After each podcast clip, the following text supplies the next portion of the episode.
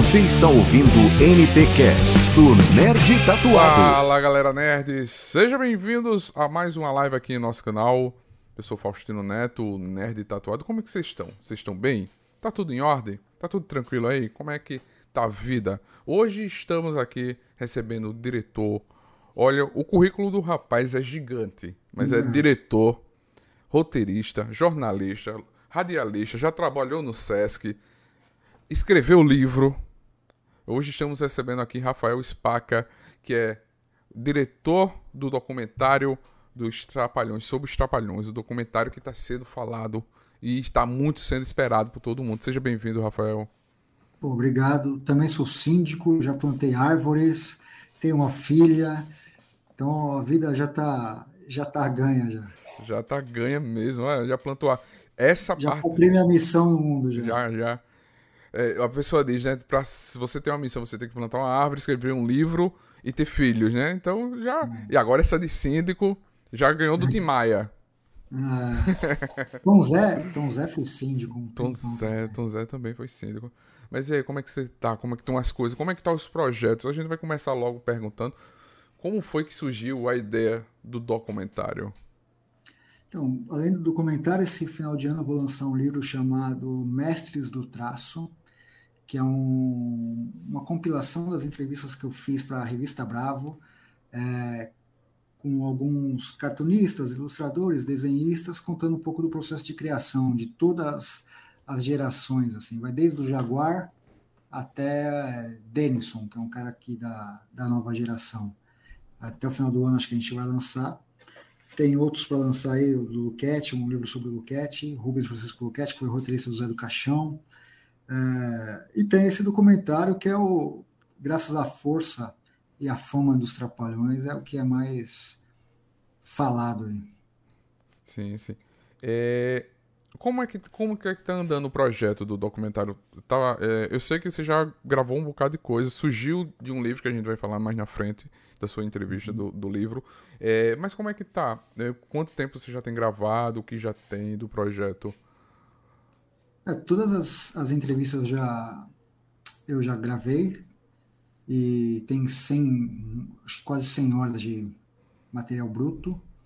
Já temos algumas imagens de acervo muito importantes, até raras, eu diria. Deles, por exemplo, na TV Tupi, é, entre outras coisas. É, também é um processo que eu quero é, me aprofundar mais, porque eu sei que ainda tem coisas e tenho esperança que tenha imagens deles ainda na Excelsior, na própria Record. É, então eu quero que, que seja também um, um levantamento de imagens substancial, importante, e não só aquelas coisas que já estão batidas. Eu quero mostrar coisas novas também. Sim. Teve algum nesse processo de pegar essas imagens de arquivo? Infelizmente a gente assim, é, Cinemateca queimou, a gente perdeu muitos acervos de, de filmes. A gente não sabe ao certo quais filmes estiveram lá, né? Mas foi fácil você conseguir esses acessos desses filmes, desses projetos, ou, ou foi, teve dificuldade? É tudo dificuldade, tudo é uma... Porque não, não tem uma catalo- catalogação é, precisa, tem coisas que estão espalhadas em várias fitas, em várias latas até, e, e aí é um garimpo, um por um, ir atrás e, e se der sorte a gente encontra. Não, tá, não tem uma catalogação, não está não tá nem digitalizado aquilo. Às vezes tem uma coisa que está escrito, sei lá, Trapalhões, você vai ver é chacrinha, sabe? É muito bagunçado. Alguns acervos, tá? Eu estou dizendo esses da Tupi, da Excelsior, são os mais raros, porque esse spoiler ficou com diferentes emissoras, inclusive na Cinemateca também. É, então, se encontrar qualquer coisa, já dá um pulo de alegria, porque não é fácil. Sim, sim. É, você conseguiu. É, ele passou, eles passaram muitos anos na Globo. Você teve alguma dificuldade pra conseguir esses acervos da Globo? É claro que tem dificuldade, nada é fácil, né? Mas foi fácil de conseguir. A, a Globo é o mais fácil. Na verdade, o que é difícil lá é pagar pela imagem. Cada minuto, se eu não me engano, está custando quase 5 mil reais Caramba. Para você ter os direitos disso, para exibir, né? É, pagando você leva, é tudo catalogado, tudo direitinho. É, o problema são os outros lugares que está perdida. A Excelsior não existe mais, então é a, é a TV Gazeta aqui de São Paulo que, que tem alguma coisa num galpão, enfim. A Tupi tem algumas coisas na TV Cultura, tem umas coisas na, na Cinemateca, então está muito espalhado. Fora o que pegou fogo, fora o que os caras gravaram por cima, fora o que não existe mais. Mas você tem que ter a esperança que alguma coisa sobrou dali. Por exemplo, essa da Tupi é um episódio de 1974, que o humorista o Canarinho substitui o Mussum. Hum. Então é uma coisa bem rara, foi uma sorte ter encontrado aquilo. E, e, acho que a gente tem mais, mais um ou dois episódios da Tupi também. Sim, sim.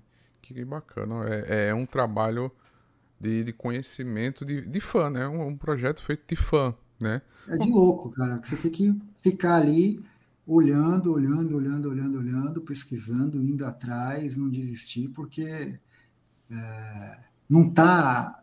Era, era uma coisa que eu acho que assim que a gente podia debater um dia, isso que eu digo a política, é digitalizar todo esse acervo, porque para não ter esse risco de ter um incêndio apagar tudo, de vir um louco roubar uma fita e sabe?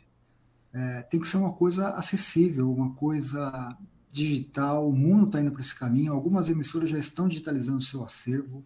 É, não dá mais para ficar guardando fita, procurando igual um xarope, essas coisas todas. Tinha que ser uma coisa muito mais acessível, muito mais fácil. É, falam que não fazem isso porque é custoso, que é trabalhoso, que não tem retorno. Então podia ter uma política cultural voltada para isso, de, porque tudo isso, cara, é a nossa memória. Ela conta um pouco da gente. É, fica, fica na retina, fica na cabeça, mas aí a gente morre e aí a outra geração que não viu aquilo, porque tem muita gente que acha que o humor começou hoje com, com esses caras. E não, tem o Anquito, tem Grande Otelo, tem Oscarito, tem Mazarop, tem uma série, tem os Trapalhões, tem Jô Soares, tem Chico Anísio, tem tanta gente boa, mas é, tem um pessoal que fala, porra, nunca ouviu falar. E nunca ouviu porque não está no YouTube, não está na internet, não tá. Então tem que ser uma coisa acessível. E, e, e, também, como você falou, tipo, o Mazarop, a gente tem alguns filmes na Amazon, na Prime, na Prime Video, tem na Netflix, mas é incentivar os jovens a conhecer, né? Ah. O Mazarop até que a TV Cultura e a TV Brasil exibem, acho que quase toda semana, o filme dele, então está é, tá acessível. Mas tem muita coisa que se perdeu, principalmente o que é de televisão. É, teve os incêndios provocados lá pela ditadura militar, que apagou muita coisa, queimou o acervo da Globo, queimou o acervo da Band, queimou o acervo da Record, é, que eram acervos riquíssimos. É, eu lembro que quando o Aníbal Massaini estava fazendo o documentário sobre o Pelé, ele foi procurar muita coisa e muita coisa ele achou fora, não tinha aqui. Sim. E ele falou: oh, putz, eu consegui, sei lá, Pelé fez mil e poucos gols, acho que ele passou 500, o resto tinha desaparecido. O que é triste, que é lamentável. É muito lamentável, a gente deixa a nossa história é, se perder. A Fabiana Lopes da Cunha colocou: é um trabalho de historiador. É verdade, Fabiana. Seja bem-vinda. Gente, vai mandando um comentário. Fabiana, primeiro um, um beijo para ela, uma grande amiga. Ela é professora, uma das pessoas que mais me incentiva é, nessa busca. Ela também me inspira, porque tem muita garra e é dessa área também. Então, um grande beijo para ela. Esse, essa área que vocês atuam é muita garra e muito amor pelo que faz, né? Tem que, você não pode ser normal, cara. Você tem que ser tem que ser meio xarope, meio, meio louco. Senão não, não vira. É, porque muitos não acontecem na vida. Muitas coisas, muitas portas fecham e você não pode desistir, né? Não, não dá, agora não dá mais para dar um passo atrás. Né? Tem hora que você fala, caramba, como é difícil, não sei o quê. Mas tá, já tá na já tá na no front, cara, não dá para recuar, você tem que avançar. Tem que avançar, é verdade. É, como foi? Vamos, vamos, entrar um pouquinho no livro que foi da onde surgiu. Como surgiu a ideia do seu livro Cinema dos Trapalhões por quem fez e por quem viu? Não, assim, o cara falou assim, ah, o Rafael é o cara que mais conhece Trapalhões. Não, eu não sou o cara que mais conhece. Tem gente que conhece os Trapalhões muito mais do que eu. A minha diferença é que eu coloquei a mão na massa. Eu resolvi, incomodado pela falta de bibliografia a respeito dos Trapalhões, eu resolvi tomar a frente. Então, a minha ideia a priori era pegar esse material e transformar numa tese de mestrado. E, e aí, enfim, a, a vida a gente não controla, né, cara? Tem aquela frase, eu planejo, Deus ri. E, e foi isso. O, eu estava numa editora, o editor lá o, falou assim para mim que estava precisando publicar um livro que desse uma boa repercussão. Daí eu falei, ah, putz, eu tenho um material dos Trapalhões aqui. Ele falou, pô, abriu o olho. Falou, claro, vamos, vamos, vamos fazer. E aí publicou esse livro. Esse livro deu uma repercussão gigantesca, saiu em um monte de lugar, foi destaque, foi em programa de televisão, teve lançamento no Rio, teve lançamento em São Paulo. E, e confesso que esse livro mudou minha vida, porque eu não tinha nada planejado de me tornar um pesquisador é, dos trapalhões ou pesquisador da cultura. Eu quero e ainda pretendo, estou fazendo um mestrado para isso, ser professor universitário. É, mas a vida me levou para isso. É, comecei, lancei esse, depois eu lancei já mais, já tinha lançado outros antes, mas é, ao todo já são 10 livros. É, eu pretendo no ano que vem lançar a biografia dos Trapalhões que é o eu considero essa minha obra-prima, vai ser o, o grande, se eu morrer, tá, a gente está falando desse negócio de legado, tudo, é, eu acho que esse vai, vai, vai ser a referência. Se o cara que morreu fala assim, ó, Rafael, o autor da, porque é um, cara, esse foi insano.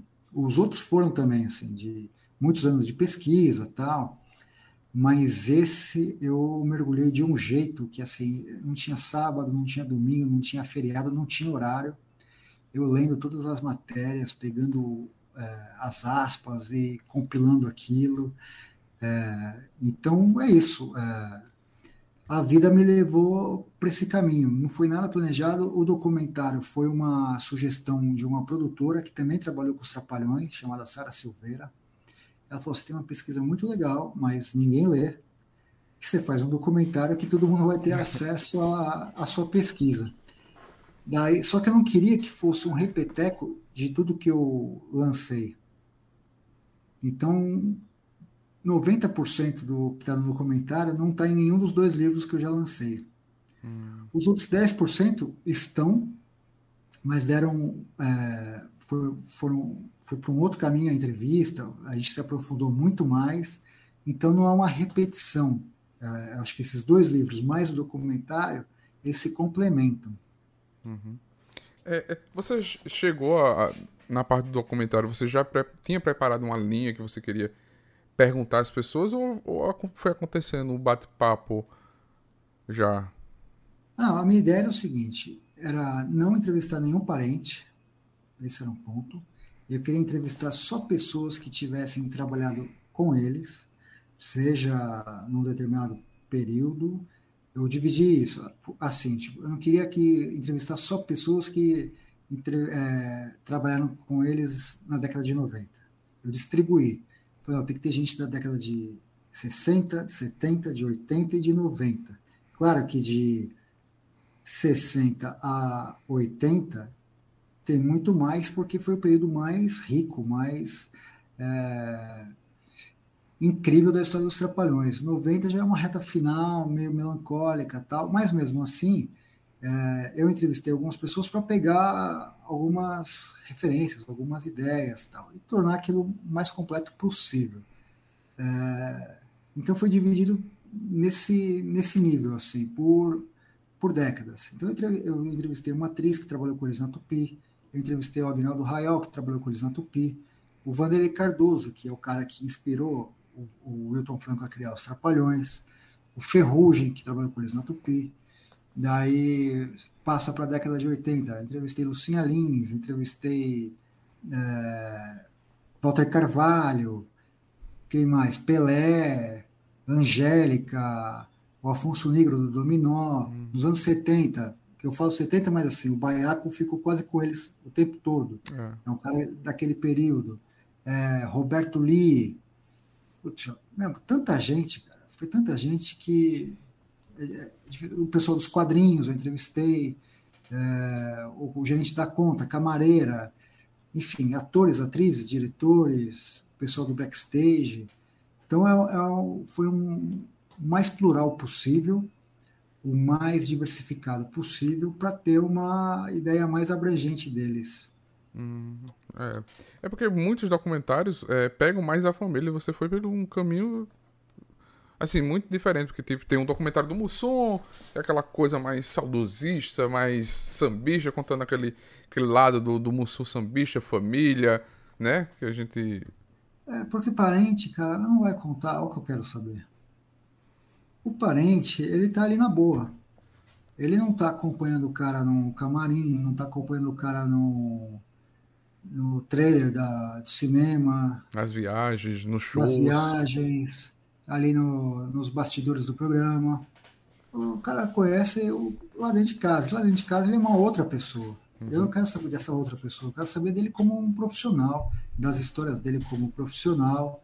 É claro que tem muita coisa que às vezes respinga no, no pessoal, no particular, mas que é, todas essas histórias é, mais pessoais, mais particulares que me foram contadas aconteceram no local de trabalho.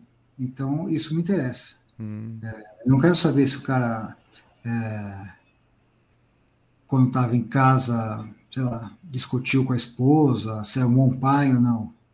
Eu quero saber se lá no, no camarim como que ele era, como que ele se portava, como que ele conversava, como que ele lidava com aquilo, como que ele pensava aquilo. Era isso. É, e aí, esse, esses essas entrevistas todas sempre vai para esse lado mais pessoal, porque as pessoas querem saber mais das polêmicas, mais, mais mas não é só de polêmica que vive esse documentário. Eu entrevistei, por exemplo, o Walter Carvalho e o José Alvarenga Júnior, que foram um é o Walter é diretor de fotografia e o Alvarenga é cineasta, dirigiu os Trapalhões. Os caras eram entrevistas maravilhosas, é, contando como quase um tratado filosófico do que eram os Trapalhões. Então, isso me interessa muito, saber como que esses intelectuais enxergam aquilo. Mesma coisa foi o Caetano Veloso, é, nem Mato Grosso, esse pessoal todo tem essa visão. Mas também eu pego o cara do, do bastidor que conta outras histórias. Tal. Então, é isso que enriquece o, o documentário. Ele, ele, ele, tem um, ele não tem uma linha reta, ele, ele é muito é muito cheio de onda, sabe? De, de coisa. Tem uma hora que você fala, oh, o cara falou disso, depois vem para cá, vai ser isso. Essa dinamismo que eu acho que tem que ser uma coisa para aprender as pessoas a assistirem e se interessarem e, e falar, caramba, que história do cacete que é a história dos Trapalhões e realmente é uma puta história. Pelo tempo que você falou de, de, de material, dá para fazer uns dois documentários ou mais, né? É muito então, material. O que, é, que, que eu, eu imagino? Que vai ser um corte por cinema, de 120 minutos. Eu imagino fazer uma série para televisão, de uns cinco capítulos, talvez de 50 minutos, se der certo, mas aí depende muito de quem for contratar, se quer isso, se não quer e tal. Tem um, vai ter uns cortes, umas, eu chamo de pílulas para a internet, para o YouTube. Uhum. Tem um portal de internet que quer fazer uma microsérie dessa, desse trabalho. E eu penso também em transcrever todas as entrevistas e publicar num livro, porque não cabe tudo no filme, no, mas ao mesmo tempo foram coisas tão legais, tão importantes que falaram que seria um pecado é, jogar isso fora. Eu, eu sou muito fã do Raul e do Walter Carvalho também, por isso que eu fiz questão de entrevistá-lo. E ele conta uma, tem uma história lá que é, ele gravou não sei quantas horas de material do Raul Seixas e, e usou, sei lá, 20, 120 minutos para o filme e algumas coisas para o extra, mas assim, ele falou, tive que jogar um monte de coisa fora. Falei, Poxa, que pena, cara, porque daria para fazer um, um livro, daria para fazer outras coisas com esse material. Eu fui até atrás dele para ver se tinha isso, nem existe mais isso. Os é, caras pagaram, uma pena. É uma pena. É aquela coisa que a gente tava falando anteriormente, né? antigamente não tinha como salvar digitalmente, né? Era ocupava espaço. Você tem que abrir espaço para ter mais a película dentro. Tem... Hoje, hoje a gente tem a facilidade de tá tudo de transformar tudo digital. Hoje a gente já grava no cartão de memória, bota no é, HD. Já era. É, a Fanny Coimbra tá aqui. Rafael, estou encantada pelo seu profissionalismo. Parabéns. Um grande beijo para a Fanny também, uma grande amiga que apoia, que dá força. Obrigado aí, Fanny. Hoje, o documentário tem, tem apoio. É o que está precisando para ele sair? Cara, falta falta alguém de, de visão, algum executivo de uma TV, de um, uma plataforma, de uma distribuidora, ver que o que está rolando, o movimento que esse filme está causando nas redes sociais, na imprensa, hoje mesmo, é engraçado, às vezes eu estou quieto aqui assim, começa a mandar uma foto, pô, estou te vendo na televisão, alguma coisa que eu falei, por exemplo, para você ou para outra pessoa, que alguém, a televisão repercute, fala, estava aqui na, na manicure e te vi na televisão, e manda uma foto da, da uhum. tela, sabe? Sim, Hoje sim. mesmo mandaram lá da, da Hora da Venenosa, na Record. É, é, então, é, é uma coisa assim, outro dia fizeram uma conta, deu mais de 5 milhões de visualizações, todas as coisas que já foram ditas em relação a esse documentário. Por isso que eu digo que esse documentário é um documentário que não existe, você não assistiu, ninguém assistiu. Só você. Mas é, é mas é o mais aguardado de, to, de, do país. Não teve outro documentário que causou tanta é, repercussão, tanta comoção como esse. Então, quando eu falo isso, eu falo para, de novo, para esses caras, esses executivos, esses caras que têm a caneta na mão e decidem, falar, meu, putz, eu vou apostar nisso porque isso aqui vai. Eu tenho certeza disso, cara. Já está dando certo. É, é, de onde que você é? Qual que é a cidade? Eu sou de Arapiraca, Alagoas. Arapiraca. Tem uma TV local aí? Tem. Tem TV local. Tem a TV, TV local. Tem a TV Opes, tem a TV. Não, se a TV, TV Opes comprar esse documentário, ela ganha da Globo de audiência, cara. Eu aposto com qualquer um. Sim. Porque todo mundo vai parar para assistir isso, porque é um documentário que já foi capa de todos os jornais, foi revista, foi rádio, foi televisão, todo mundo está falando dele. Uhum. Por isso que eu, eu, fico às vezes espantado que não tem alguém que chegue e fale assim, meu, tô com você nessa. Então o que falta é isso. Uhum. Encontrar alguém ou chegar essa notícia ou essa live, enfim, numa pessoa que fala assim, caramba, eu vou decidir. Eu gosto muito de futebol, certo? É, então é como se fosse, vou fazer aqui um paralelo, uma, com uma analogia com, com o futebol, é como se tivesse um menino aí numa pelada e um olheiro veio e falou assim, putz, eu vou levar esse cara para treinar no, num time grande. Sim, sim. É isso. Tá, tá precisando de um olheiro, tá precisando de alguém que chegue e fale, putz, vamos apostar, vamos levar. Isso é verdade. É, hoje, muito na internet, eu, eu vivo a internet, tem muito do cartaz. Já, já pensou em lançar esse projeto no cartaz e botar uma, uma meta, vamos dizer assim? Teve o Jovem Nerd, que, que é o mesmo conteúdo que a gente, ele arrecadou um livro, 4 milhões. Eu acho que foi quase 4 milhões. É. 4 milhões de reais? Deixa eu, deixa eu corrigir, foi milhões. É o que eu, é o que eu preciso pro, do, pro documentário. Vê se. Não é você, é, outro, é outra pessoa? Isso, o Jovem Nerd. Você é o nerd tatuado. Eu sou o nerd tatuado. O jovem nerd, o cartaz dele, eu vou abrir aqui, tô abrindo agora para dizer. Foi, corrigindo, 8 milhões Eita. e 519.412. E o que, que ele fez com esse lucro todo, hein? Ele lançou uma coleção chamada RPG, é, coleção Cuchulo. Eles fazem uhum. RPG há muitos anos. Eles tinham um site que era Jovem Nerd NT, NT Stories e vendeu pra Magazine Luiza. Os caras estão bem de vida. e, e, fizeram esse livro, que é um, um livro, é, livro, um monte de coisa que eles vão lançar dentro desse projeto. Olha aí, o cartaz. É. Isso é uma boa também, mas... É. Nós tentamos uma vez, mas acho que faltou divulgação tal. Vamos ver, talvez seja a, a última tentativa aí nossa. É, tem que tentar de todos os caminhos. Infelizmente, hoje a, a nossa cultura não está apoiando. Infelizmente, deixa esse. É, não dá pra gente esperar a Ancine, outros hum. projetos. Não dá, não dá. Ou, é, a, tem que esperar para ver se sai o Paulo Gustavo, a lei Paulo Gustavo, para ver se tem um edital, alguma coisa também. Pensei que você fala, tem que ver se sai o Bolsonaro. Também! É isso. É isso. A gente tem que tirar esse cara. Antes, antes, do, antes do Paulo Gustavo, que tem que sair é o Bolsonaro. É verdade. Puta merda. Tem que sair o Bolsonaro. O Bolsonaro só tá colocando dinheiro naquelas pessoas que ele querem, né? Ah. Mas, é, na tua opinião, vamos falar, qual dos os trapalhões você mais admira? Então, na, na infância eu gostava dos quatro. Não tinha, não tinha preferência, nada. eu ria com os quatro. Tinha gente que falava, ah, o Dedé é um cara sem graça tal, mas eu entendia completamente a função dele ali e era um cara extremamente importante. Mas depois dessas pesquisas todas, conhecendo profundamente a história de vida de cada um, o cara que eu mais admiro assim é o Dedé. O Dedé, né?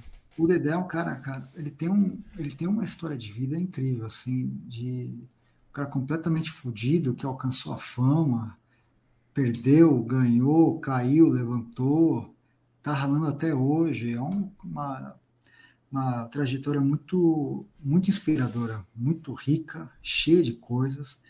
Antes dessa briga toda, a gente estava pensando em lançar a biografia dele.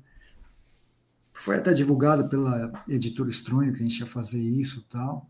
Mas agora não, não vou mais conseguir fazer isso. Mas eu, eu tenho informação que ele já está fazendo. Por ele mesmo, essa biografia. Mas tomara que seja uma biografia que conte. Porque o artista gosta um pouco de escamotear algumas questões, mas ele fez uma que era meu, Eu e Meus Amigos Trapalhões. Horrível esse, esse livro. Uhum. Não conta nada, mas tomara que essa seja uma biografia mesmo de, de verdade. É que a história dele é, é, é, como você disse, é muito sofrida. Ele. Ele era. Eu, eu vi ele como uma escada. Ele tem a, a, a, piada na bola, ele tinha piada na ponta, ele jogava assim: toma, Didi, faz aí o teu nome. É é um puta trabalho. Esse cara não é fácil. E, cara, ele tem, um, ele tem uma trajetória, uma história de vida que é, é inspiradora. Uma vez eu falei com ele, falei, você devia fazer uma é, palestra para o Brasil todo, contando a sua trajetória. Porque tem um monte de gente aí, esses coaches da vida, que não fez nada, não construiu nada, tem, tem uma lá que outro dia estava falando criatividade. Daí eu falei, caramba, o que, que essa mulher fez de criativo? Não teve nada. Ela falou, só falar, esses coaches são os novos pastores, cara, sabe?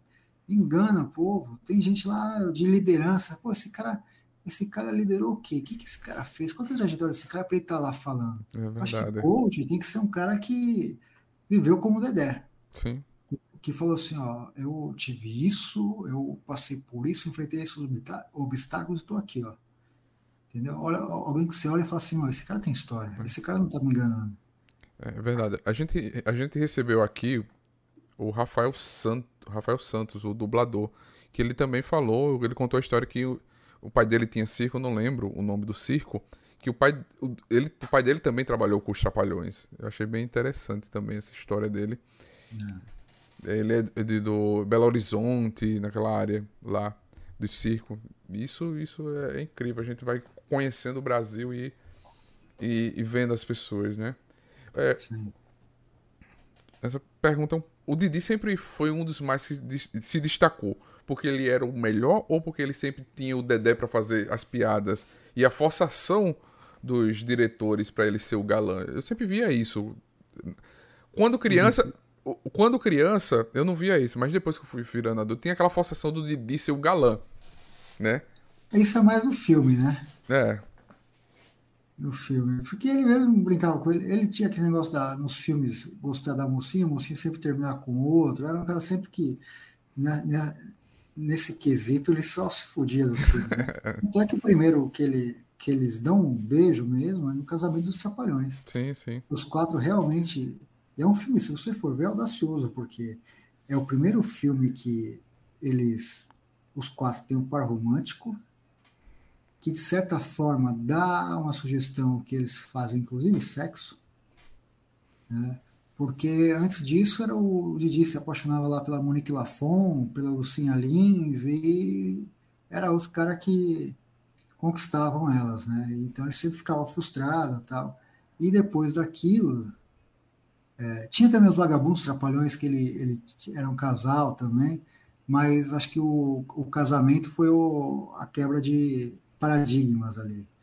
Foi dirigido pelo José Alvarenga, e eu não vejo isso uma forçação de barra do Didi Galã. O Galã era o Dedé, né? Que ele sempre Sim. fala que, que é o Galã da periferia, era o cara que era, se achava mais esperto, mais é, erudito, tinha aquela pinta toda lá de, de galã. É, o Renato sempre foi o, o cara.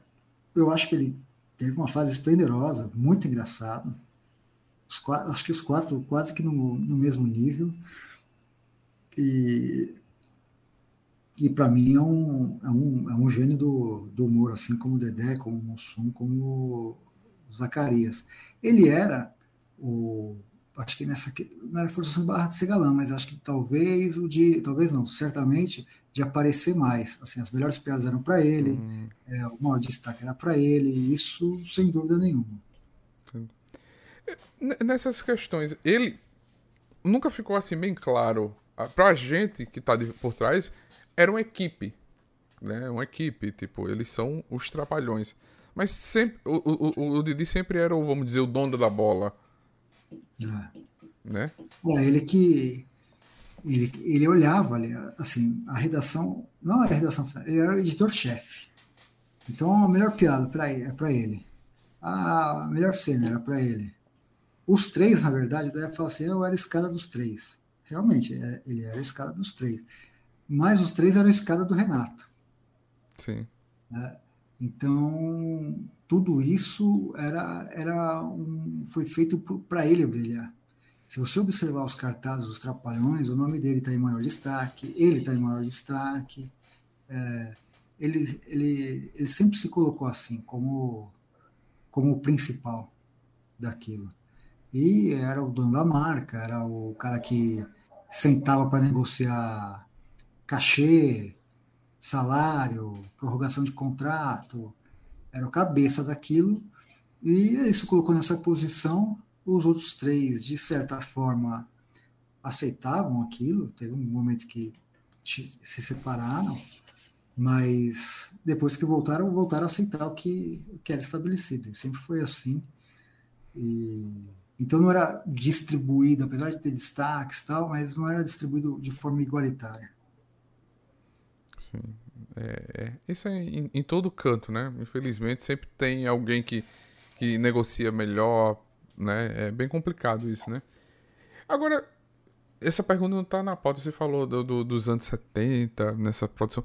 É bem complicado os trapalhões virem da, da, da, do, pro cinema que a, nossa, a nossa cinematografia é da pornô chachada, né? Aí vem os trapalhões com humor no cinema, beleza, tudo bem, a gente tinha o Mazarop, tinha outros conteúdos, né? Outros filmes, mas ficou muito entrado no, no, nosso cinema essa, essa cara da pornô chanchada. E os Trapalhões mudou isso com, completamente, né?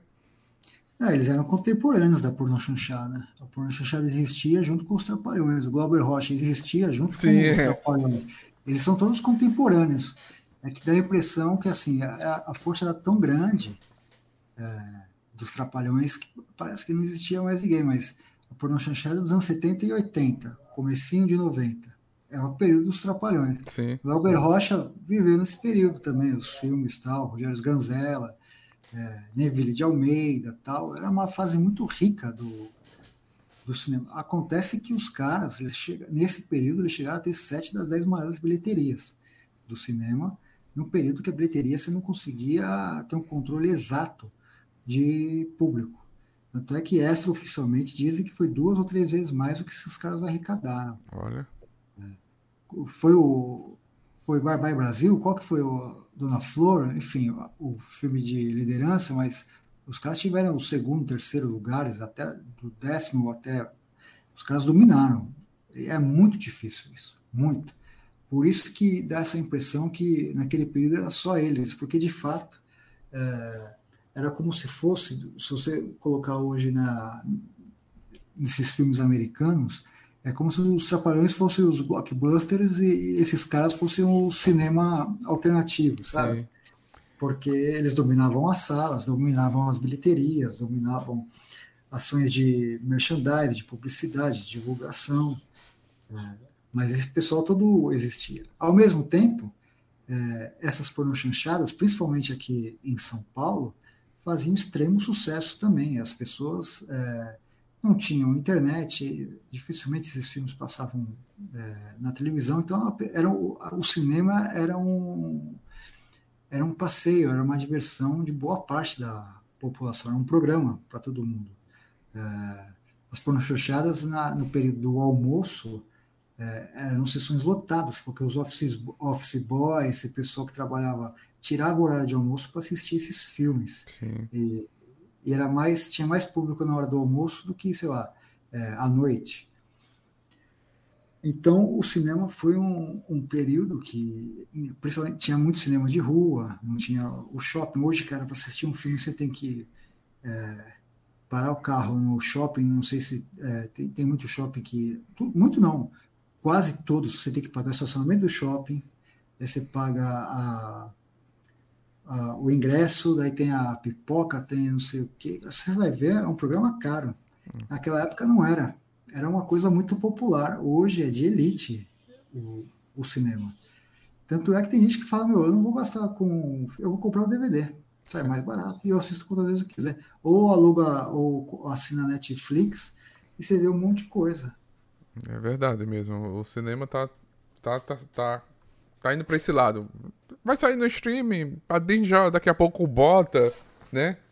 E sai muito mais barato. É, o ruim é que assim, você não vai conseguir conversar com as pessoas que foram no cinema e assistiram, que você fala, puta, eu tô esperando ir pro streaming, mas é.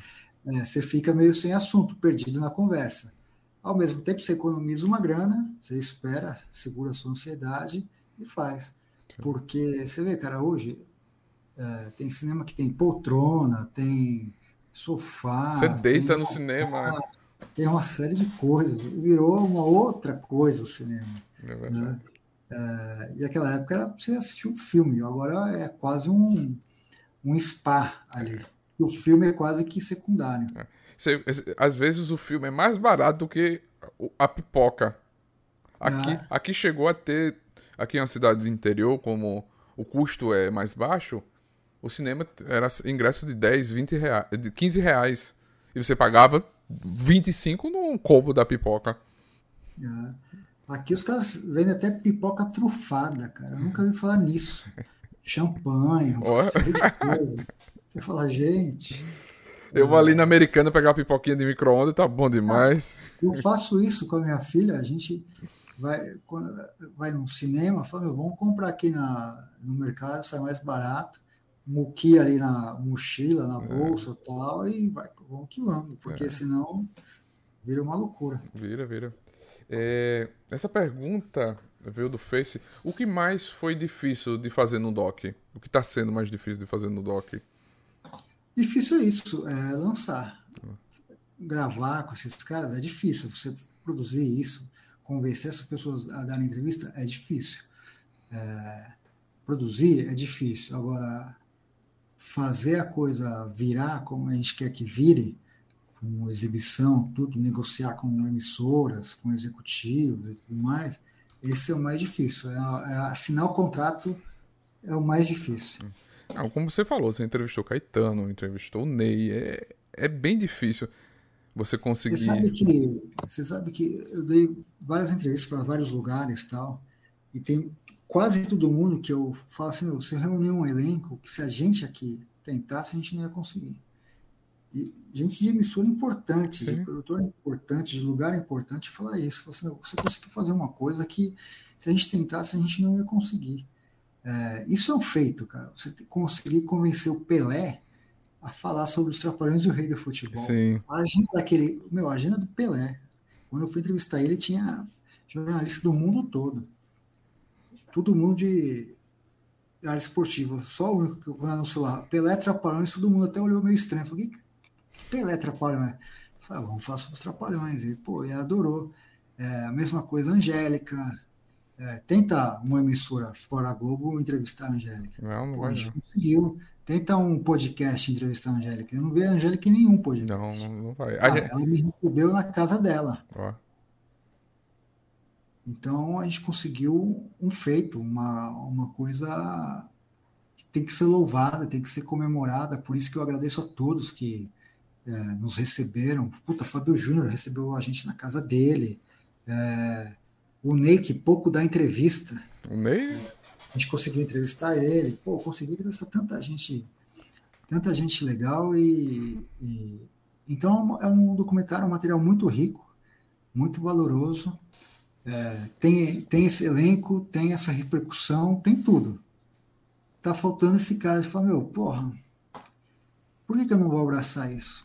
Se é uma coisa tão bacana, tão importante, o tema é legal, os entrevistados são bacanas, é, tá tendo essa repercussão, todo mundo fala desse documentário. É, vamos junto. É verdade. Você, você já, já chegou a fazer já montagem, corte, pré-edição ou tá tudo no bruto? Tá tudo no bruto, porque o que acontece? Cada lugar tem uma filosofia, tem um jeito, tem uma edição, tem uma linguagem, tem uma filosofia.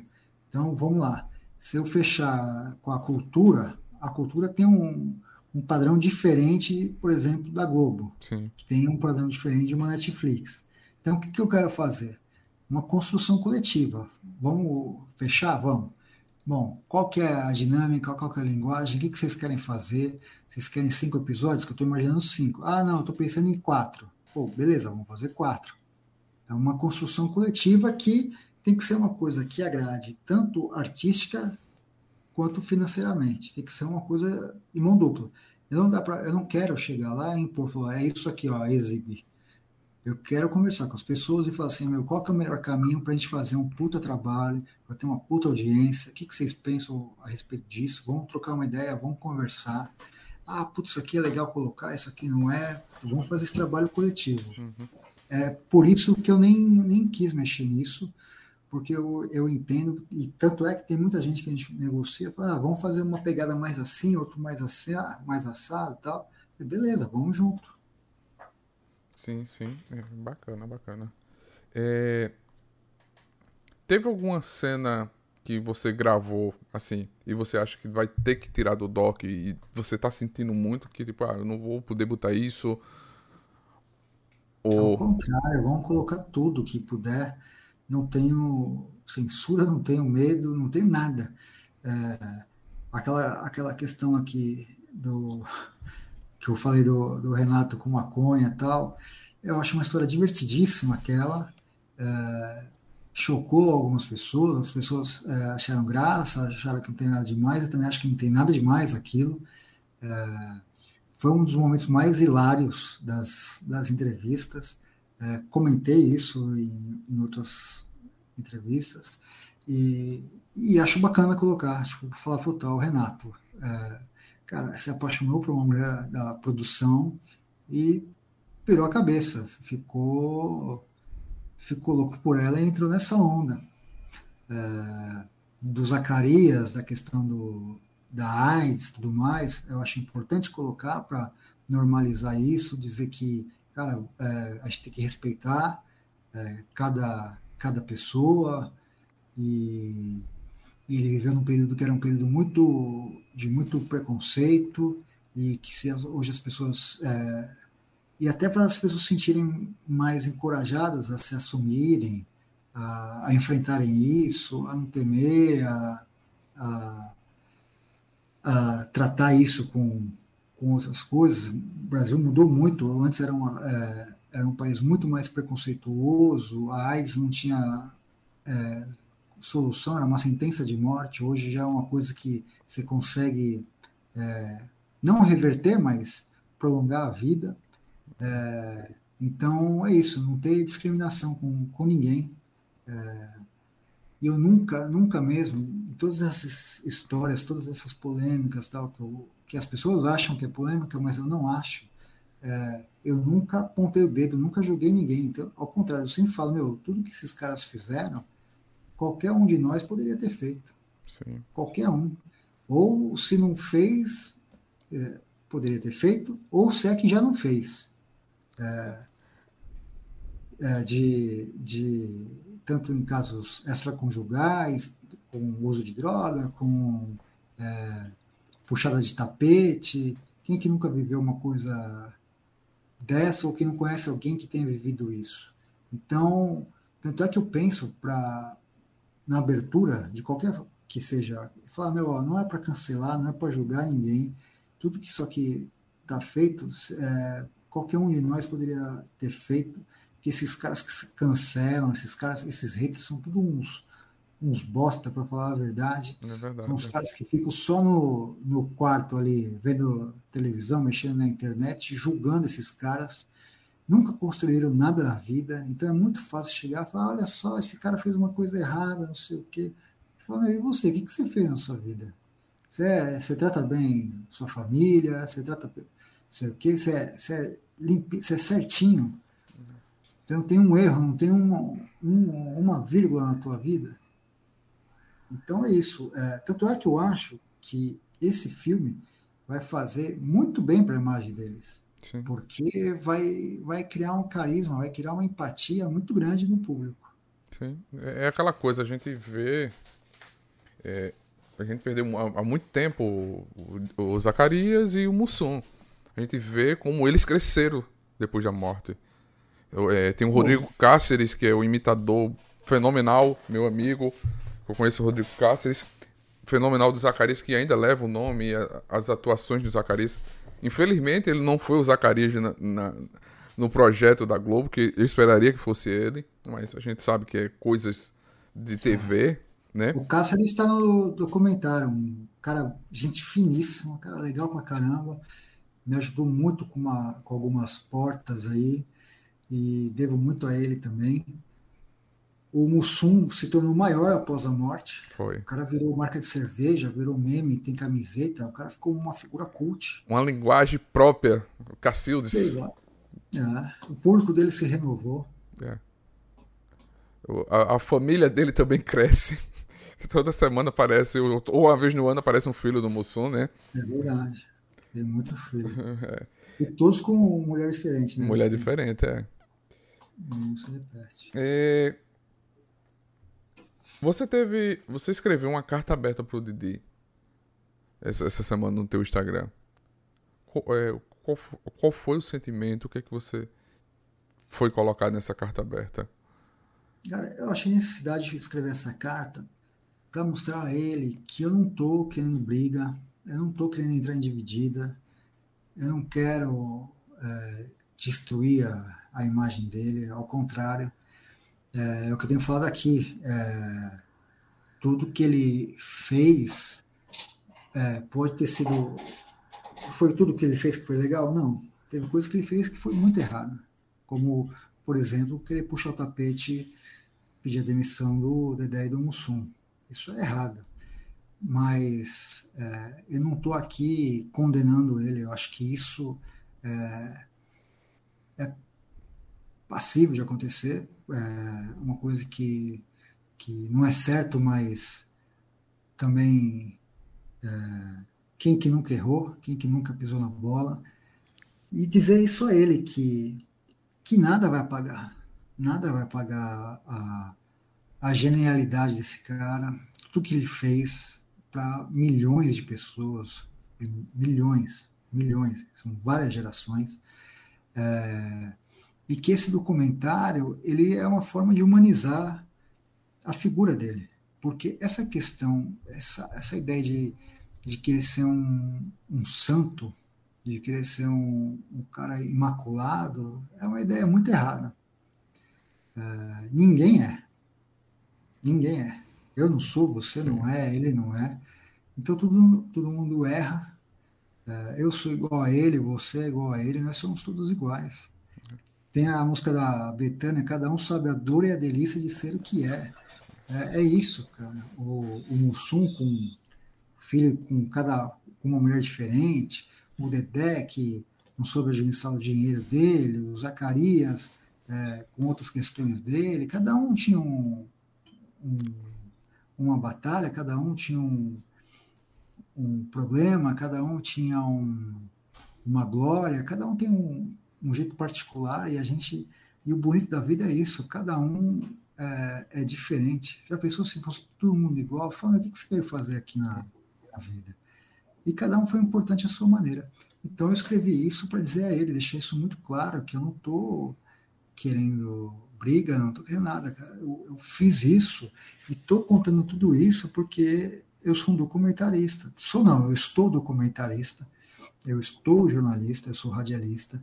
É, e se eu não contasse isso, eu ia estar tá rasgando o meu diploma, porque a função de quem desenvolve um trabalho de pesquisa é contar, relatar tudo aquilo que foi dito, quer seja uma coisa boa ou não, quer que doa ou não.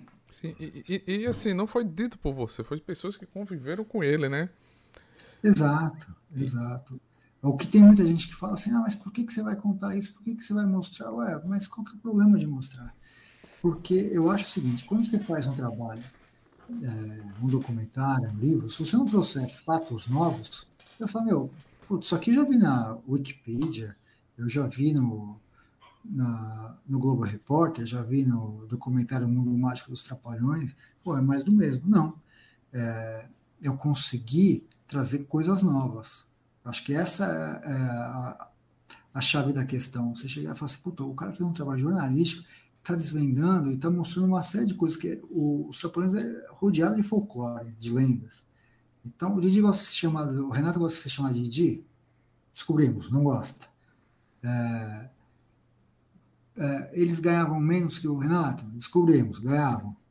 É, o Renato tinha uma porcentagem é, formidável na bilheteria, os outros tinham uma miserável. Verdade, descobrimos.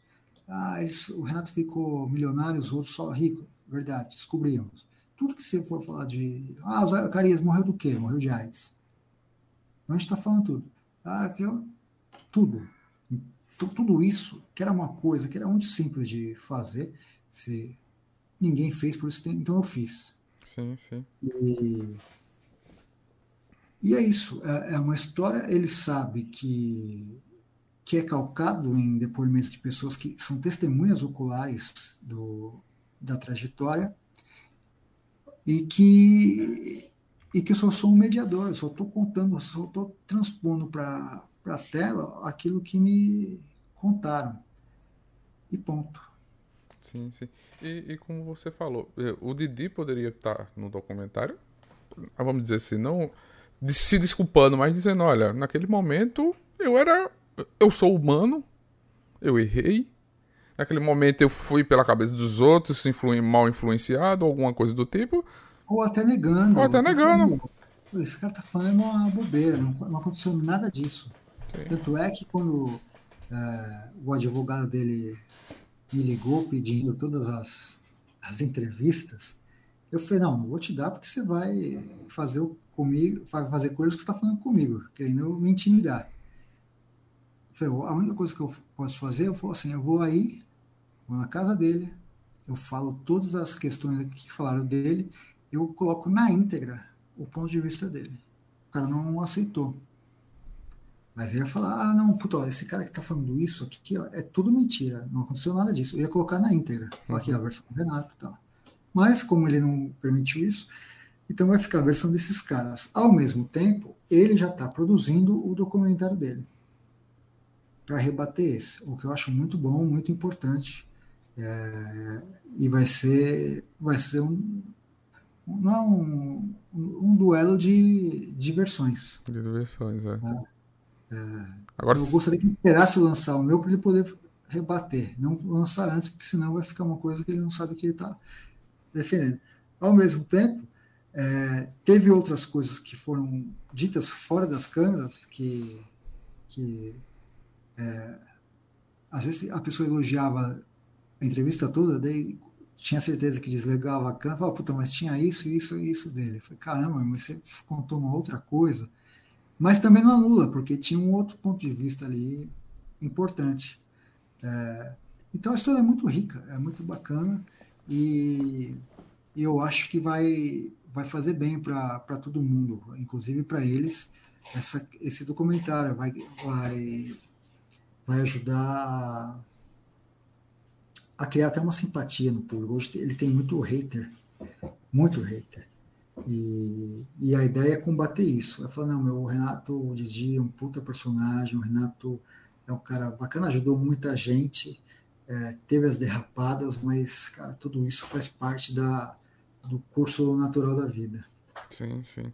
E falando, o que você achou daquela sessão Didi? Que foi do... Ah, triste, né? Triste. É muito triste porque é o seguinte, o, o que acontece? Vamos lá, vamos, vamos supor que foi uma decisão do SBT colocar só o nome do. Não, é exceção Renato Aragão. Né? Renato Aragão, é exceção Renato Aragão. É, vamos supor que foi uma decisão do SBT, sem consultar o Renato. Ah, vamos fazer uma sessão Renato Aragão. Nós sabemos, e ele já mesmo disse, que não sabe fazer humor sozinho. Ele precisava da, dos outros três para ser o que era. Se não, se não fosse Dedé, Mussum e Zacarias, o Didi não existiria. Esse é um ponto importante. Então, se o Silvio Santos chegou e falou, não, vou colocar a sessão Renato Aragão, na hora que ele soubesse disso, falou, meu, não faz isso, cara, porque você não sou eu, tem os outros quatro, é, eu te autorizo você usar trapalhões, é, porque isso vai, vai falar, já falam de mim que eu é, maltratei os três, que os três é, eu subi na vida graças aos três, assim, não, não faz isso porque vai, vai manchar a minha imagem. Ele podia ter tomado essa posição e chegar e ligar. Você acha que se ele ligasse lá para o SBT, o Silvio não ia atender o pedido dele? Então, quando cria a sessão Renato Aragão, dá de novo a impressão que era ele e mais ninguém que Sim. E não, quantas as pessoas foram, foram ver o filme para ver os quatro, não foi só para ver ele. Até quando foi só ele o filme, que é o Arca de Noé, o filme foi um fracasso de bilheteria. Sim. Então, tudo isso é uma coisa muito triste. Eu acho que é, é, isso sim que o SBT está fazendo é pior do que qualquer coisa, pior do que o, se esses fãs estão reclamando do meu documentário, é pior do que o que eu estou fazendo. Sim, sim. Porque a minha ideia é louvar os quatro e não ocultar, apagar os quatro da, ou os três da história dos Trapalhões. Para você, é, qual o seu filme favorito dos Trapalhões? Ela tem bastante, né? Tem só o Bancos, tem as Minas do Rei Salomão, o, os Trapalhões do Rei do Futebol, os Três Mosquiteiros, pô, tem tantos. São... Eu acho que eu acho que até até 90, até 89 todos. Agora depois aquilo é, uma escola atrapalhada em diante, ali já não já era outra coisa, já não já estava em, em, decadência, eu não gostava mais. O Salto e Bancos é um, um, um poema, é um filme lindo, né? Chico é Buarque um é um marco incrível. Um né? E hoje, será se os Trapalhões não existissem, fossem surgir hoje, eles conseguiriam fazer sucesso que fizeram no passado? Não. Nenhuma emissora ia contratar eles. Você acha que algum patrocinador ia bancar um programa que tivesse os Trapalhões hoje? Eu acho também não. Eles iam ser cancelados pelo, pelo, pelas feministas, pelo movimento dos negros, pelo movimento dos nordestinos, pelo movimento dos mineiros, por tudo. Então, não teria. O que talvez tivesse, se eles tivessem grana tal, seria um grupo na internet. E aí teria, sei lá, alguns seguidores, alguns inscritos tal. É, mas acho que talvez alguns vídeos iam ser derrubados pelo YouTube. Ia ser bem difícil. Eles, iam, eles tiveram muita sorte de viverem naquele tempo que o, o povo se levava menos a sério, é, não enxergava, e de fato, cara, você olha, você não. Ninguém, ninguém via maldade naquilo, sabe? De um brincar com o outro, de um zoar com o outro. É que os olhos de hoje são, são outros olhos e as pessoas enxergam aquilo como uma afronta a várias categorias. Não tiro a razão, mas é, ninguém fez aquilo de caso pensado. Ninguém. Era, tanto é que as pessoas se divertiam, as crianças se identificavam. Cara, você acha que teve alguma criança que se tornou alcoólica, é, alcoólatra por causa do Mussum? Hum. Ou alguém que virou homofóbico por causa das piadas que o Renato fazia com o Dedé? Não. É, ou que chegaram e, sei lá. É difícil, é difícil. Então, eles tiveram muita sorte de ser naquele, naquele período de ter uma emissora como a Globo que é, cara, foi um foguete na vida deles também, porque eles faziam já sucesso em outras emissoras, mas a Globo também ajudou a, a, a popularizar os trapalhões, assim como o cinema, assim como as histórias em quadrinhos. É, é um momento histórico muito importante, foi dentro de um contexto histórico também muito, muito importante. Era um outro Brasil, era um outro país, era um outro povo. A gente se levava menos a sério, é, hoje, qualquer coisa que se fala, é, a pessoa é cancelada, é, a pessoa tem que pedir desculpa na. Ah, não foi bem isso que eu disse e tal. E, e não teria. Nenhum patrocinador ia chegar e ia bancar. Era mais fácil, talvez, fazer cinema. Não era, não era fácil, mas acho que era mais fácil naquela época do que é hoje. É, salas, distribuição, uma série de coisas, ficou tudo muito complexo. Então eles iam ser um grupo de, de YouTube, na internet, iam ter podcast, ia ter é, canal na, no YouTube, mas ia ser um nicho bem específico que eles iam é. atingir. É verdade. É, Para você, é, por que o Mussum virou essa lenda e o sucesso que ele é hoje? porque tem gente ali que sabe trabalhar. Diferente do Renato, que é, ele se cerca de pessoas muito ruins. Que o Renato podia ser um cara hoje com camisetas, com é, memes, com meme, com caneca, com boneco, com o que for. Ah, o Mussum ele se tornou isso porque as pessoas é, não é isso isso não é orgânico. Pode ter assim, o orgânico é uma coisa muito passageira.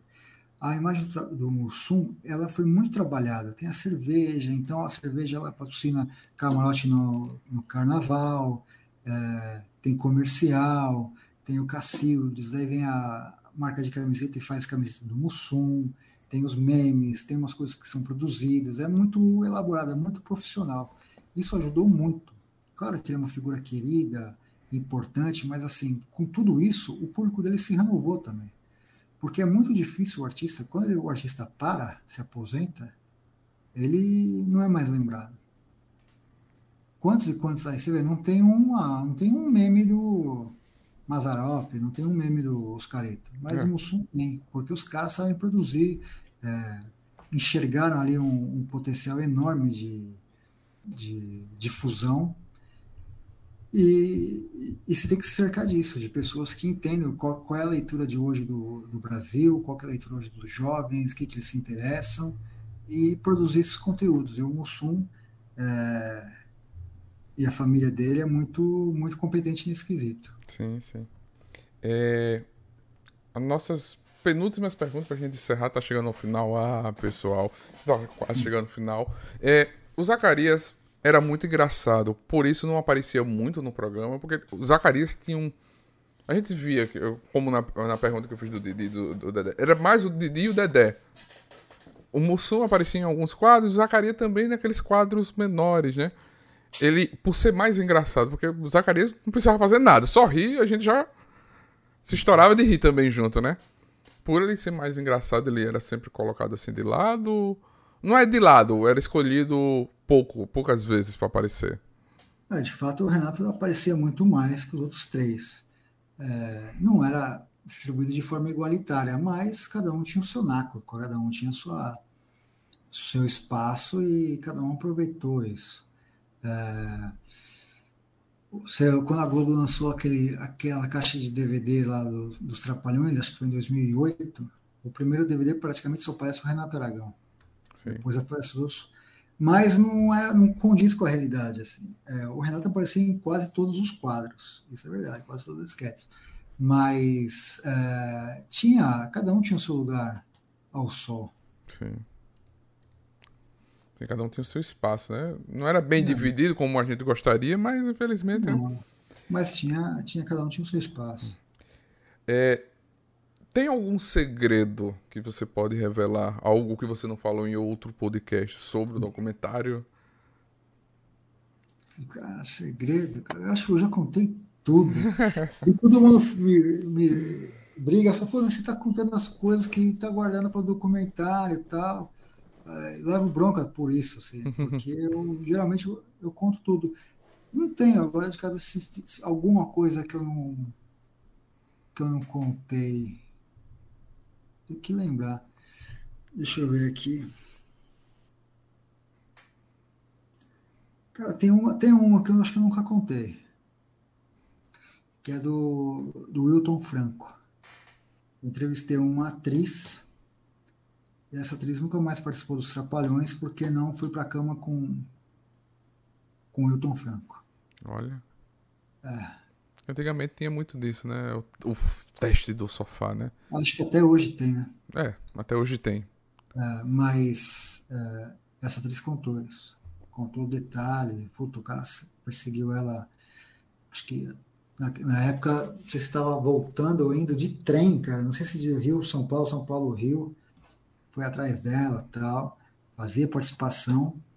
E depois dessa recusa nunca mais foi, foi chamada. É. É, isso eu nunca falei. Olha. Agora, lembrei, disso agora. É, agora. é uma lembrei história agora. muito. É. E a coragem da pessoa falar, né? Porque eu acho que. É importante. É importante a coragem dela falar, porque isso. Muita gente já aconteceu. Hoje está sendo mais corajoso, as pessoas têm mais coragem de falar. Porque antigamente é. não tinha, tinha um medo de ser, ser cancelada no trabalho, como a gente falou várias vezes. Hoje os haters é. nos cancelam. Mas era cancelado, como atriz ser cancelada, não consegui mais papéis. É. é. é muito bem complicado. A gente sempre pede para os nossos convidados é, uma sugestão nerd. É indicar uma série, um livro e um filme. Ah, uma série, assim, eu tenho assistido poucos filmes e poucas séries, mas uma que fez muito a minha cabeça foi uma série colombiana do Pablo Escobar da Netflix tal. Se eu não me engano, é El. Patrão, uma coisa É o assim. Patrão. Hum. Puta que série fantástica, cara. Eu assisti duas vezes. É, história magnífica do Pablo Escobar. É triste, o cara é um criminoso, tal, mas assim, é, é, é a Colômbia é nossa vizinha. É. E, e, saber que aquilo aconteceu do seu. E, e quase que do seu lado e, e, um cara que movimentou bilhões e causou terror, pânico no país todo. Caramba, isso tipo, é uma coisa recente. Se você for olhar a história, anos 80 e 90, aconteceu isso ontem. É. E é uma coisa muito louca. O que esse cara fez na Colômbia tal, é assustador. Então, essa série eu, eu tava assistindo Narcos. Eu assisti Narcos, a primeira ah, temporada. A série colombiana é melhor, cara. Colombiana é melhor, né? Vai, vai por mim. Eu vou assistir. É muito melhor. Muito melhor. E um livro, eu leio muito, muito mesmo. Deixa eu ver um livro. Um livro que mexeu assim com a minha cabeça. Vários. Tem um da Carolina de Jesus, é, Quarto de Despejo. Foi muito muito, muito bacana, muito importante ter lido aquilo.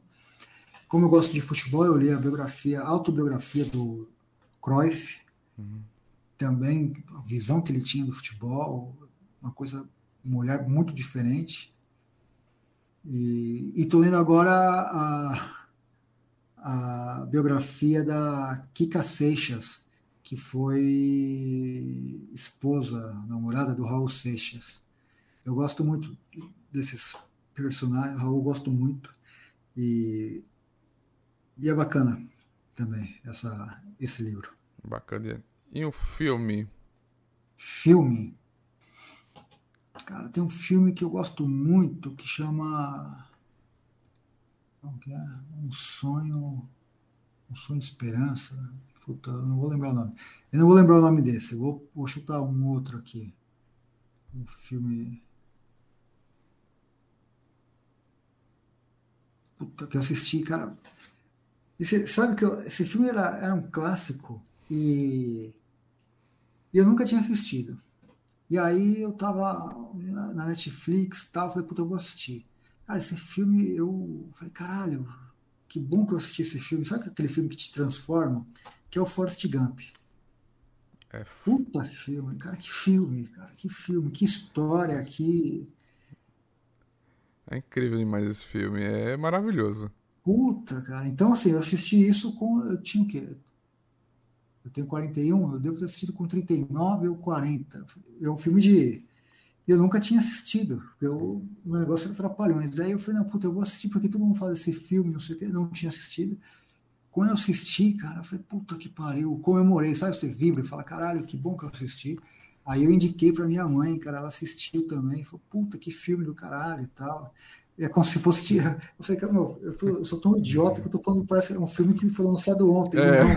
não, mas eu não, eu não tinha assistido. Então. Porque tem coisas, cara, que você lê e vê que te transformam. E esse filme me transformou. Sim. Esse filme me transformou. Caralho, que que vida, que, que história. E, e, e, te muda, te pira a cabeça. Como eu já, tive, já assisti peça de teatro, cara, que eu saí do teatro e falei, caralho. Sabe? Oh. Uma porrada, caralho, mudou minha vida. É, então tem isso, a arte tem esse poder, né? Tem, tem esse poder. E eu não posso deixar de. Não tenho na pauta, vou até pedir desculpa não posso deixar de, de não comentar, de não de, de, de, deixar de te perguntar sobre o seu amor que você fala tanto, que é o futebol. Você escreveu o livro do São Paulo. Uhum. Você é um apaixonado por futebol. Você é São Paulino. Sim. Como foi que surgiu esse projeto na tua vida de escrever o livro do São Paulo? E, onde as pessoas também conseguem comprar o, o livro do São Paulo e o seu livro do cinema sobre os Trapalhões? Então, eu nunca, cara, a minha maior paixão é o futebol, de verdade. Mais que trapalhões, mais que cinema, mais que tudo. O que eu gosto mesmo é futebol, cara. Eu assisto às vezes futebol de rua, na várzea tal, eu paro para assistir aquilo tal, me encanta. Mas por incrível que pareça, eu nunca tive inspiração para escrever nada sobre futebol. Nunca veio nada na minha cabeça, nada. Desses dez livros, dois são infantis, por conta da minha filha, e o resto são biografias de cinema tal. Eu, inclusive, da Porno Chanchada, eu, eu estudei muito Boca do Lixo, é, então tem biografia de atriz, tem os Trapalhões, tem uma série de coisas, do Luquete, que eu te falei, tem um tem do Rodrigo do, do Mojica tal. E aí eu trabalhava no Sesc, Sesc Santo André, e eu era, é, trabalhava na programação cultural. Então eu produzia os shows, peças, todas essas coisas tal. E no Sesc aqui de São Paulo, é uma linha meio requintada, meio elitista tal. Eu era um dos poucos, poucos não, acho que o único que chegava lá para trabalhar com a camisa do São Paulo, sabe? Todo mundo com aquela camisa tal, e aquilo teve um chamava que falou, puta, você tá vindo aqui muito com a camisa do São Paulo tal, até deu uma maneirada. E aí, nessa fase do Sesc Santo André, eu conheci uma amiga chamada Daniela Oloche, trabalhava na, ela fazia os contratos, então eu contratava o artista, ela que elaborava o contrato para o cara assinar tal. E a gente trabalhava junto ali. E aí acho que ela saiu do Sesc primeiro e depois eu saí. Ela foi fazer uma outra coisa da vida e eu continuei o Sesc, depois eu saí. E um dia ela estava no São Paulo e teve a ideia, falou, puta, vou, é, apresentou para o São Paulo a ideia de fazer uma história em quadrinhos. Daí o cara aprovou. Ela falou, puta, eu preciso de alguém que escreva. E ela lembra, lembrou, porque tinha lançado outros livros, falou, puta, o Rafael, o cara ia direto com a camisa do São Paulo, São Paulino e tal, e tá escrevendo o livro. E me convidou. Eu falei, puta, olha só, cara, nunca tinha pensado nisso, história em quadrinhos do São Paulo. E aí a gente chamou, convidou o Renato Dalmaço, que, é, que desenha tal, e nós formamos essa equipe aí. É, eu escrevi, a Daniela coordenou e o Renato desenhou. Foi lançada no final do ano passado, para comemorar os 90 anos do, do clube. E é triste porque a última conquista até então era de 2012. não tem um capítulo, não tem uma coisa atual, não sei o quê. Dá uma dureza da porra. É. Mas também foi, foi um período que no ano passado, São Paulo, até o final do ano passado, estava. Eram oito anos, acho que, na fila, sem conquistar um título. Mas, assim, fomos muito felizes porque naquele período que estava para lançar, o time estava na liderança do Campeonato é. Brasileiro. E a torcida é muito senhor de paixão. Então, cara, começaram a comprar um monte e esgotou a primeira edição muito rápido. E, e agora foi campeão em maio. E a gente pretende atualizar tal. E foi nisso, assim, de, de de ela indicar e de eu fazer. Foi o livro mais fácil que eu escrevi, porque já sabia quase que de tudo ali, fiz um negócio muito.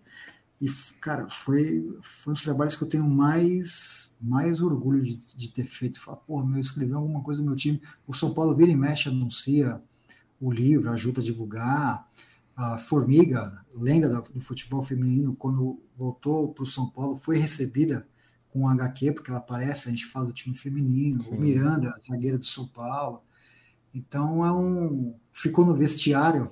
E aí, essa história do vestiário é engraçada porque foi no final do ano passado, a gente lançou, e aí tinha aquele mata-mata da Copa do Brasil, São Paulo e Grêmio. Sim. O São Paulo lá em Porto Alegre amassou o Grêmio. Foi 0 a 0 o jogo. E, e aí a gente falou, puta, põe no vestiário essa HQ, porque putz, São Paulo amassou o Grêmio lá, vai amassar eles aqui e vai se classificar para a final. Era semifinal. E aí todo mundo, ah, mas será? Não sei o que. Falou, não, vamos, aposta, vamos. São Paulo, não sei o que. E São Paulo foi eliminado, cara. Daí tem um monte de gente que fala, meu, foi só colocar aquela HQ lá que São Paulo. E aí, a partir daquele jogo, cara, o São Paulo afundou. É. Perdeu a liderança, perdeu o campeonato e tal, mas assim, você tinha que arriscar. Sim. E a gente arriscou se não fosse naquele jogo, não ia ser nunca mais. É verdade. Mas, Rafael, eu quero agradecer a você por essa oportunidade de estar aqui conhecendo mais o seu projeto, o seu amor pelos Trapalhões. Tô, estamos aqui de portas abertas para quando for lançamento, for lançar projeto, for divulgar alguma coisa, só chamar. Eu agradeço muito de coração. contato agora um do outro e quando tiver coisa, é só chamar aí que eu venho com o maior prazer. Foi muito legal por ter participado. Eu que agradeço. Se você quiser deixar uma mensagem para os nossos fãs, quem for escutar esse podcast próxima semana, que se transforma no podcast, essa live vai ficar salva aqui. Você pode deixar a sua mensagem. A mensagem é isso: sem briga, sem mágoa.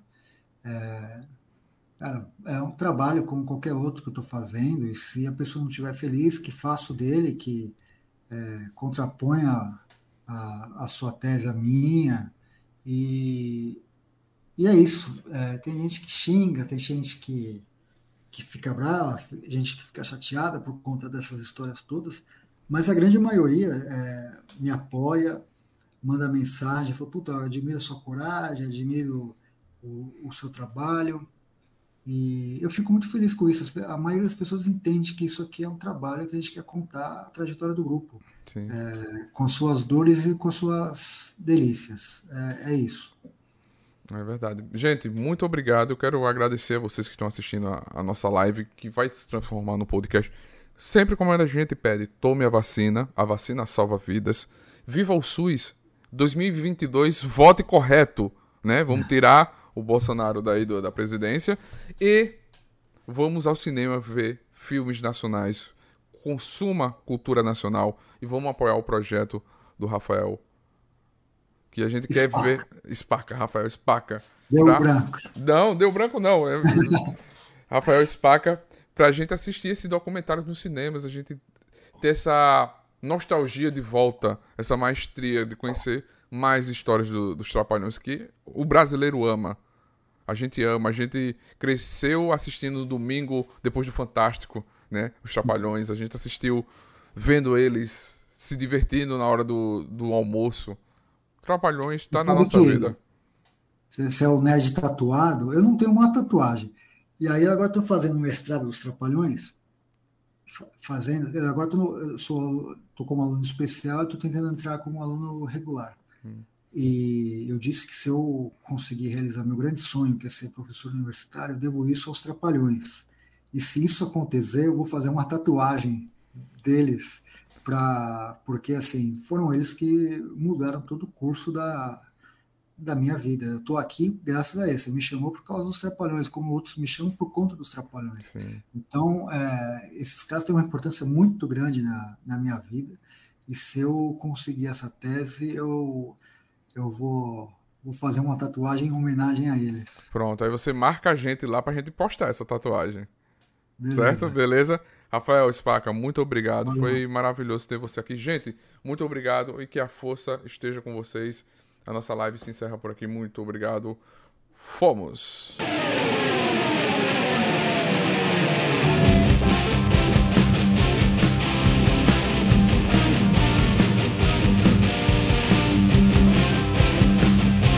Você acabou de ouvir NTCast, o Nerd Tatuado.